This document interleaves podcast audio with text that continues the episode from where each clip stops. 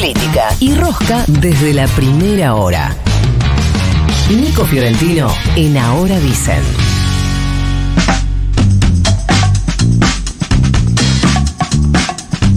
A ver por dónde vamos.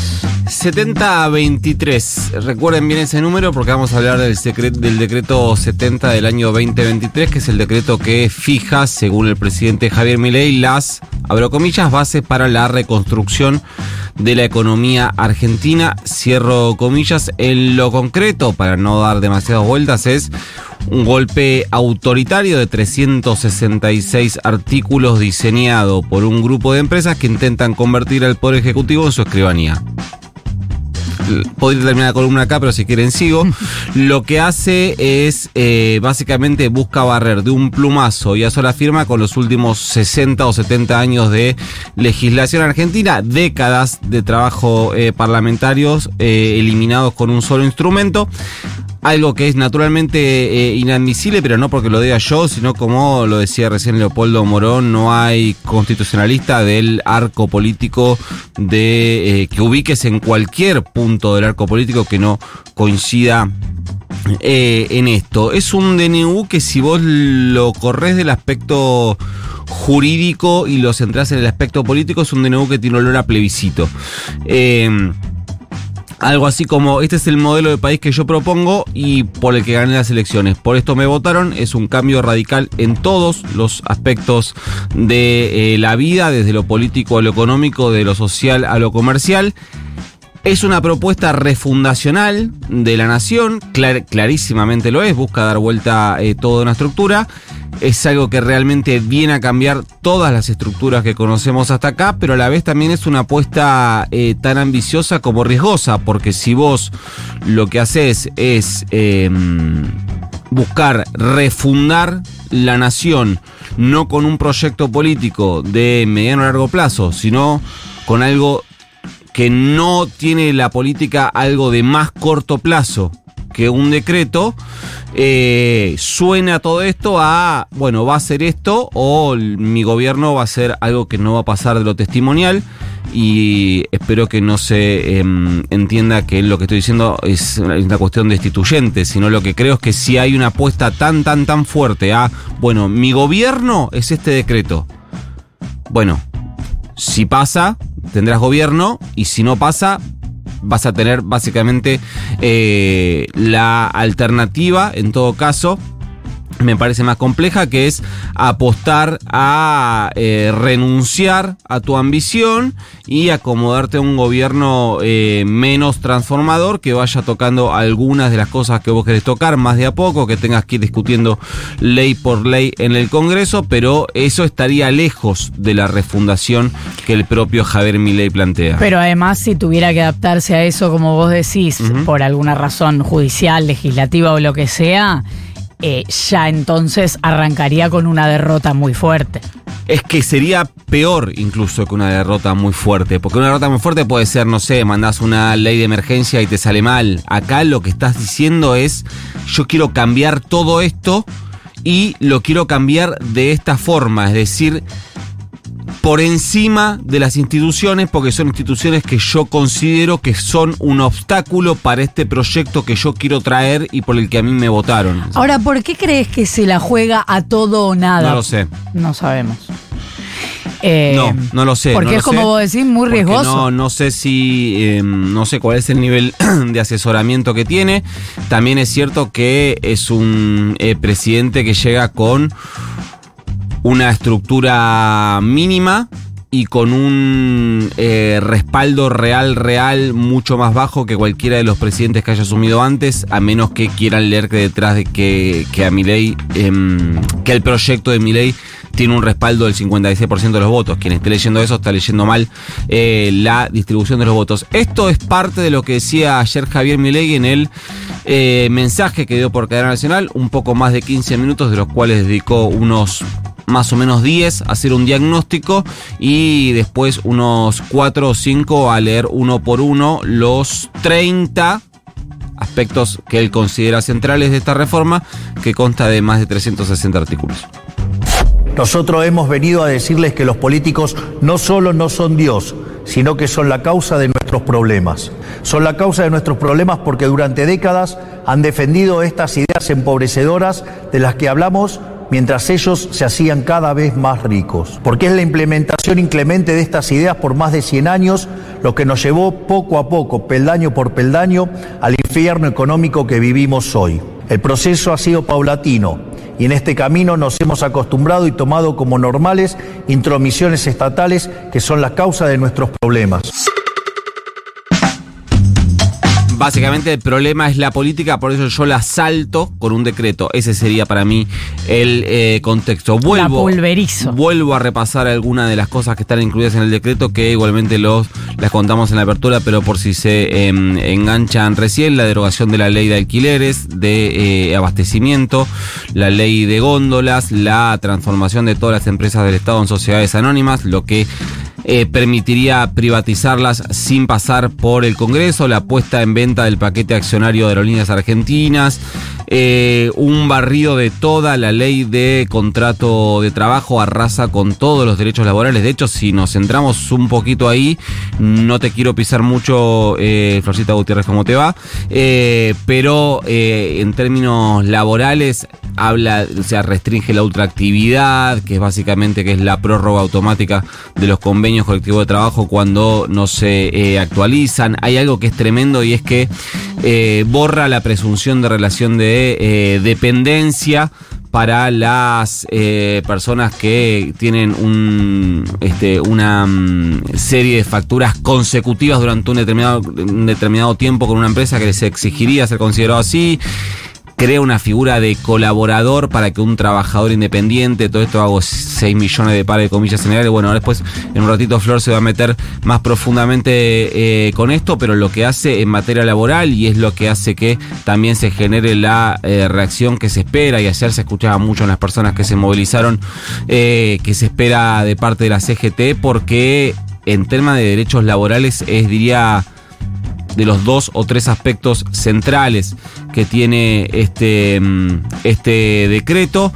Eh, hay cuestiones también eh, extra eh, en términos de, por ejemplo, el derecho a la huelga, establece eh, pisos mínimos de funcionamiento de lo que a su vez establece como servicios esenciales y trascendentales, por ejemplo, considera servicios esenciales a una determinada cantidad de cosas por los cuales eh, considera que tiene que haber siempre un 75% de funcionamiento, entre ellas, por ejemplo, la central para el funcionamiento de, los hogares, las escuelas, desde la, del jardín hasta la secundaria, eh, otras actividades las considera trascendentales, por lo cual establece un 50% de eh, servicio mínimo que tiene que estar garantizado, es decir, no se van a poder adherir a huelga la totalidad de eh, las personas que quieran hacerlo. Esto también está clarísimamente reñido con la legislación vigente, así que hay que ver, eh, o sea, es todo se encamina a eh, la justicia. De hecho, em, varias cosas hay. Declara, por ejemplo, servicio esencial a las telecomunicaciones, algo que ya se intentó hacer con un decreto y que la Corte Suprema volteó. Lo dejo eh, en el aire para pensarlo un poco.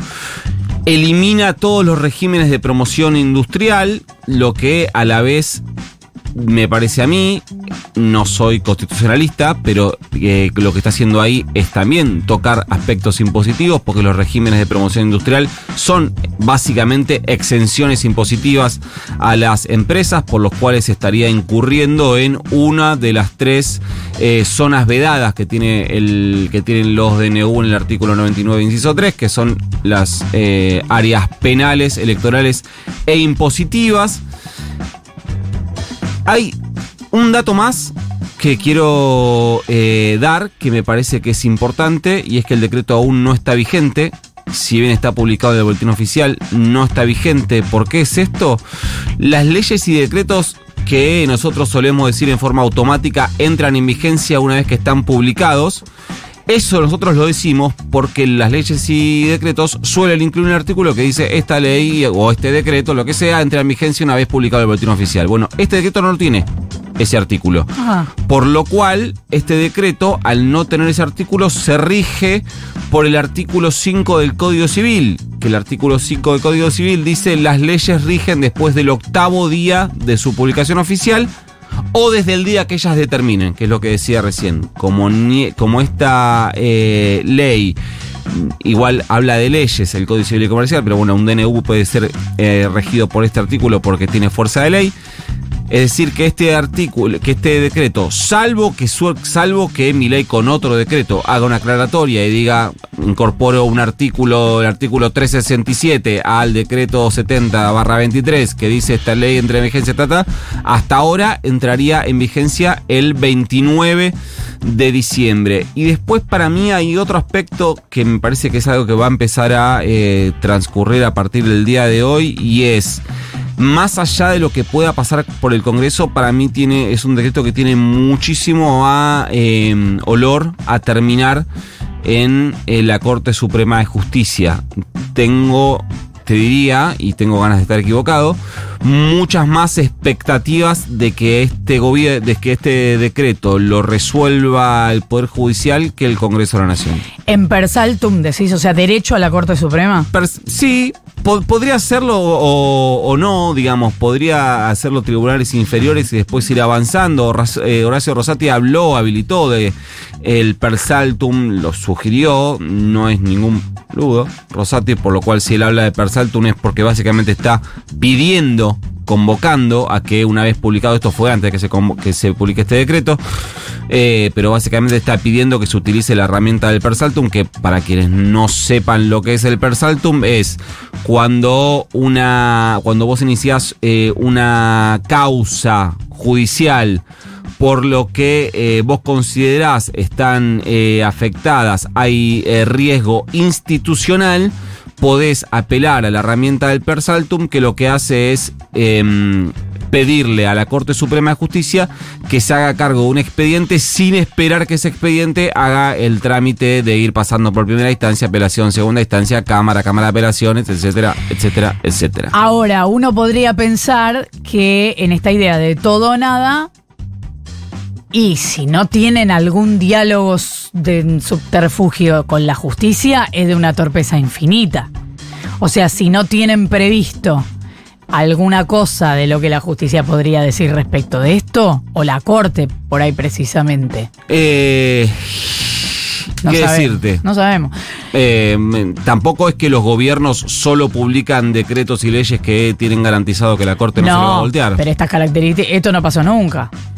Eh, no, de esta magnitud no. Y entonces vos crees que el Congreso eh, no, no le ves ahí la posibilidad de rechazarlo. Eh, lo que pasa es que hay una cuestión que tiene que ver con los que tiene que ver con los plazos y tiene que ver con cuestiones políticas. A ojo te diría que sí, que hay herramientas para que el Congreso lo, lo detenga. A mí me parece que la llave la tiene el radicalismo, creo, si haces un cálculo más o menos de por dónde eh, podrían eh, salir. En la Cámara de Diputados no necesitas al radicalismo igual para eh, voltearlo. Si haces una suma más o menos rápida, si sumás la coalición cívica con este bloque que se llama Cambio Federal, que es el que preside Nicolás Mazot, que viene jugando bastante en tándem con la coalición cívica, con los diputados de Córdoba, con los diputados de algunas provincias. Lo que quiero decir es, incluso si Milei consiguiera sumar al PRO y a la UCR, Sí. con esos tres,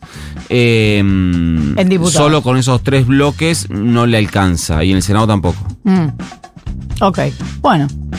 Habrá que ver. Primero se tiene que juntar la bicameral. O sea, tienen que armarse y juntarse. Tiene ¿no? que juntarse la comisión bicameral, que tiene que, tienen que designarse los miembros de cada espacio. Recuerden que el Congreso de la Nación, un DNU, solo puede eh, avalarlo o rechazarlo, no puede modificarlo.